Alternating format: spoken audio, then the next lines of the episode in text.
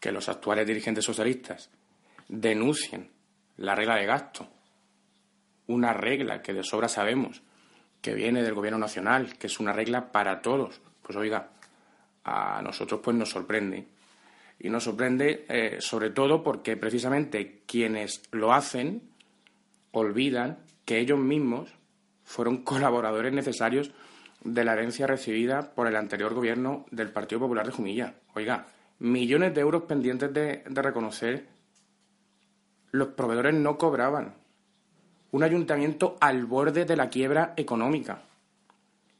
Hasta las entidades bancarias no cerraron el grifo. Oiga, precisamente pagar deudas a los proveedores y sanear las cuentas del ayuntamiento para que ahora el Ejecutivo Socialista local pueda alardear de conceder subvenciones y ayudas que ni subvenciona ni ayuda, pues oiga, ese, precisamente ese fue el trabajo prioritario del anterior gobierno popular. Pregúntele usted, pregúntele ustedes, los, distintos dirigentes del Partido Socialista, los cientos, a los cientos de proveedores a los que dejaron al borde de la ruina. Pregúntele ustedes a sus familias a ver qué opinan.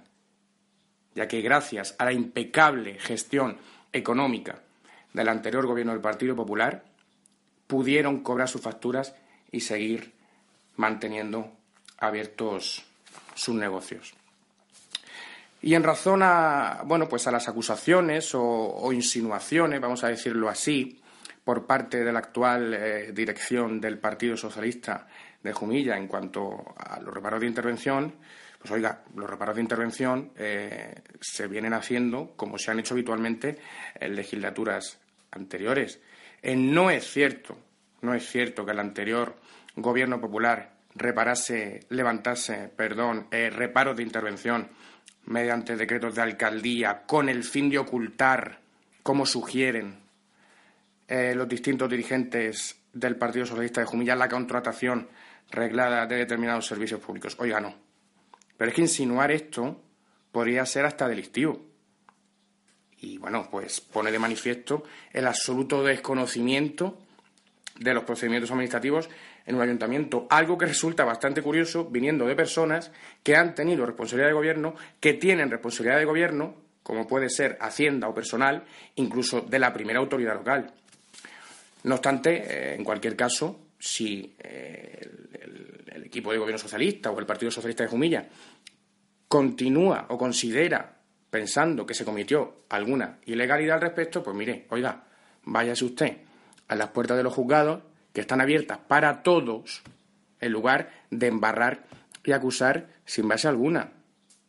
Las puertas de los juzgados están abiertas para todos, hasta para los que basan su gestión política en denuncias falsas. Eso sí es hacer política de forma rastrera, desde la irregularidad y desde el rencor.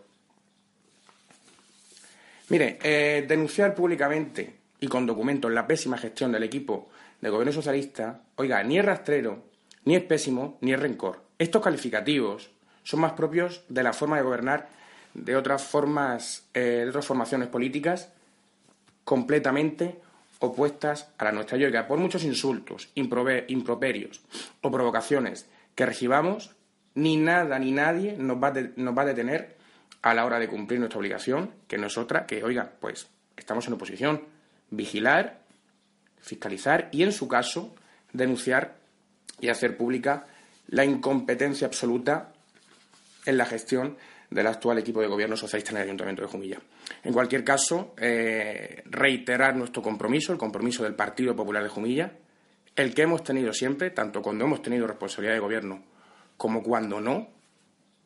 Y bueno, pues eh, esta es la obligación de todo, de todo servidor público. Obligación que al parecer los actuales dirigentes socialistas locales parecen haber aparcado. Parecen haber aparcado igual que ya lo hicieran con las facturas a los proveedores desde que, bueno, pues nuevamente tomaron posesión del ayuntamiento.